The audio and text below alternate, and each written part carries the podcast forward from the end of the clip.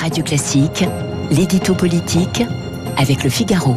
8h12 sur Radio Classique, l'édito politique avec Guillaume Tabar. Bonjour Guillaume. Bonjour Renaud. Elisabeth Borne a été essentiellement présentée comme une technicienne. Sa nomination est-elle aussi le résultat d'une équation politique? En fait, la question c'est de savoir si le choix d'Elisabeth Borne parle plus à la gauche ou à la droite. Alors, de manière schématique, on aurait envie de dire qu'après un premier quinquennat marqué par deux premiers ministres venant de la droite, Emmanuel Macron ouvre son second quinquennat, pardon, avec une première ministre venue de la gauche.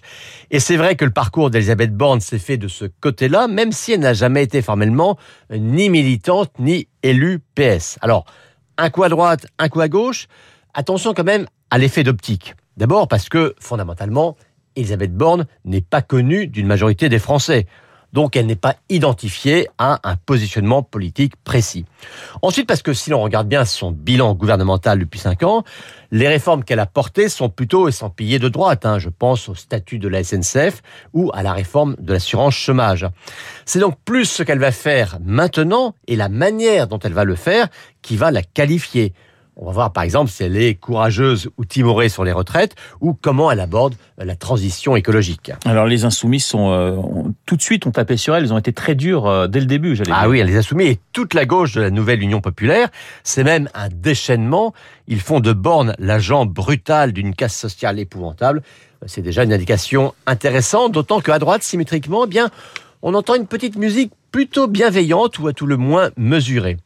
Et vous savez, hein, pour définir une identité politique, euh, les oppositions émises en disent souvent plus que les positions prises. Et là, donc, c'est la gauche qui la cogne, et c'est donc à la gauche qu'elle va riposter, euh, notamment dans cette campagne législative à laquelle elle va participer, étant elle-même candidate dans le Calvados, mais qu'elle va aussi animer en tant que nouvelle chef de la majorité. Elle l'a d'ailleurs dit explicitement hier au député LRM, hein, qui ont été quand même sa toute première rencontre de Premier ministre. Elle va faire campagne en allant soutenir des candidats un peu partout. Euh, vous le voyez, hein, la techno veut vraiment jouer un rôle politique. Alors si la gauche des partis la critique, peut-elle récupérer des électeurs de gauche? Elle encore, hein, on verra le ton qui sera le sien. Mais à travers cette question qui est réelle, il y a un paradoxe. Le paradoxe, c'est que la définition du macronisme, c'était précisément le dépassement politique par-delà la gauche et par-delà la droite. Or, le simple fait que l'on continue de distinguer les macronistes de droite et les macronistes de gauche montre que ce dépassement a échoué ou à tout le moins est inachevé.